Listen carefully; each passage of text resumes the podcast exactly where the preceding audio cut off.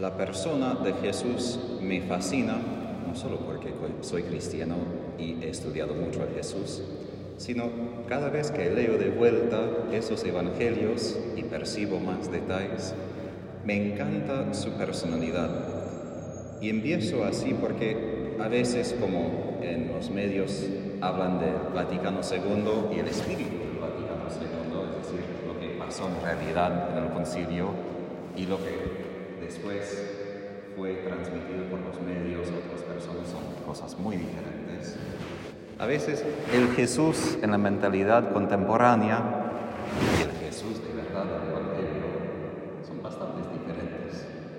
Es decir, obviamente, por ejemplo, estamos aquí con la imagen de, de la Divina Misericordia. Jesús, como siempre digo, es muy lleno de misericordia y compasión pero aquí utiliza unas imágenes bastante violentas, imágenes que para nosotros debe asustarnos. Y no porque creo que Jesús fue un hombre violento, sino porque Él utiliza esas imágenes para que podamos tomar en serio la realidad de lo que enseña. Que Él no simplemente es un hombre pasivo que acepta todo, sino como la parábola dice, también es exigente. Él quiere cosechar lo que Él primero dio a nosotros. Y aquí entra una paradoja entre la primera lectura y el Evangelio de hoy. Justo escuchamos de la madre de siete hijos, perdiendo cada uno un dolor que ni podría imaginar Solo María, Madre de Jesús, quizás podría entender esto al ver a su propio Hijo crucificado frente de sus ojos. Pero Jesús, quien en el Evangelio dice que necesitamos al menos guardar el dinero, los talentos, los dones recibidos y aumentarlos, es el mismo Señor que pide que nosotros entreguemos todo y perdemos todo. Él muchas veces dice en el Evangelio, para salvar nuestra vida hay que perderla. Entonces, aquí entra la paradoja. En el Evangelio debemos poseer y aumentar lo que tenemos, pero en la primera lectura la madre exhorta a sus hijos a desobedecer al rey y perder su vida. Y por esto, para nosotros como cristianos, como nosotros podemos multiplicar lo que el Señor nos ha dado en dar, en compartir, en perder lo que nos ha concedido. No simplemente guardar como el último servidor que envolvió la plata en un panuelo. Y esto es difícil por nosotros porque como en el mundo capitalista para poder invertir hay que guardar hay que aumentar. Pero también el ejemplo, en el mundo capitalista, es para que uno pueda crecer mucho en el negocio, hay que invertir mucho, hay que perder algo para poder hacerle crecer. Y lo mismo por nosotros con el Señor. Y aunque nosotros, según la fe, sabemos de que Dios no puede ser superado, decimos en inglés, en generosidad, que siempre si le damos algo, Él nos devuelve más. En el momento de dar, siempre es difícil. Porque aun si entendemos como regla, siempre Dios me va a cuidar, siempre es providente, si entrego esto, el Señor me proveerá. En el momento de entregar, no es fácil, porque en mi historia todavía no conozco el fin, no sé lo que va a pasar si de verdad entrego mi todo. Y ahí es donde nosotros vivimos por la fe de verdad, porque es muy fácil ya tener la respuesta y decir, pero ya sé que el Señor, pero el corazón no es tan rápido a veces de creer. El corazón a veces todavía tiembla frente de dar el todo.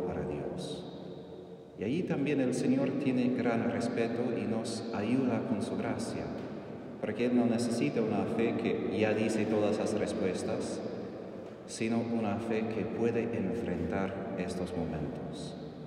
que puede ir temblar y como Jesús en la agonía en el huerto decir, pero que se haga tu voluntad, aun en medio de todo el miedo.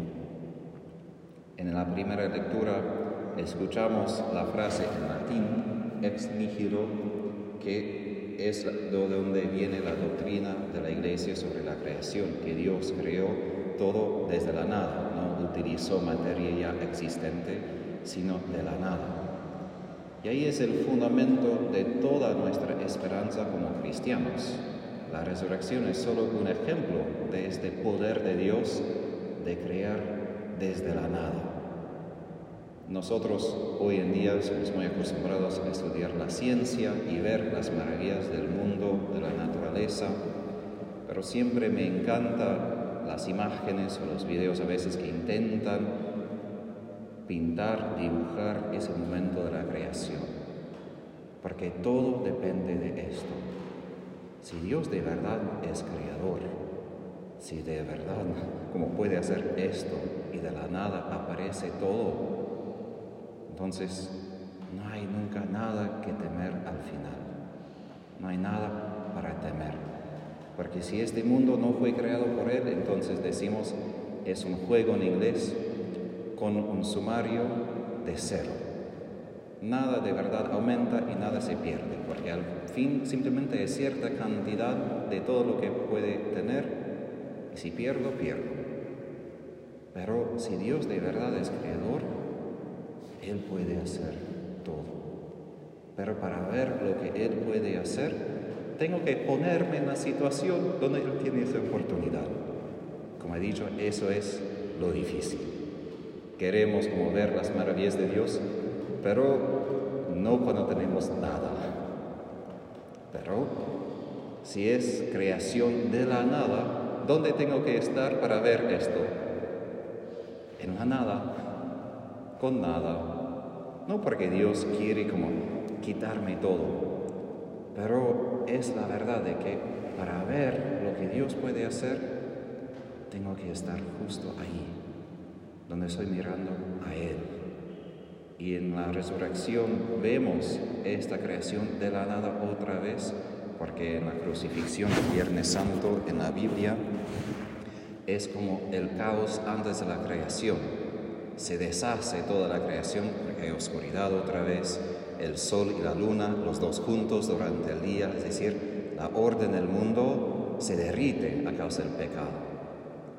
Y solo cuando se pierde todo, como esta madre, como María frente a su propio hijo, vamos a ver estas maravillas. ¿Por qué digo esto? El domingo pasado habíamos escuchado sobre Jesús hablando del fin del mundo y frente de este fin es importante no intentar guardar todo, sino a este día final mejor que habíamos entregado todo que hemos dicho a Jesús, invertí todo, he dado todo. En ese día recibimos, vamos a recibir el premio. Como Jesús dice, y aquí termino, les aseguro que al que tiene se le dará, pero al que no tiene se le quitará aún lo que tiene. Suena un poco raro, no sería una política buena. Pero, ¿a qué refiere Jesús? a la persona que vive según su gracia, a la persona que se entrega todo, Él va a recibir aún más. Pero la persona que intenta guardar, aún lo que intenta guardar, va a perder. Entonces, por nosotros es importante aparecer frente de Jesús dando nuestro todo, confiando en Él para que podamos recibir el todo que Él quiere darnos cuando viene, y en la Eucaristía hoy y cuando vuelve.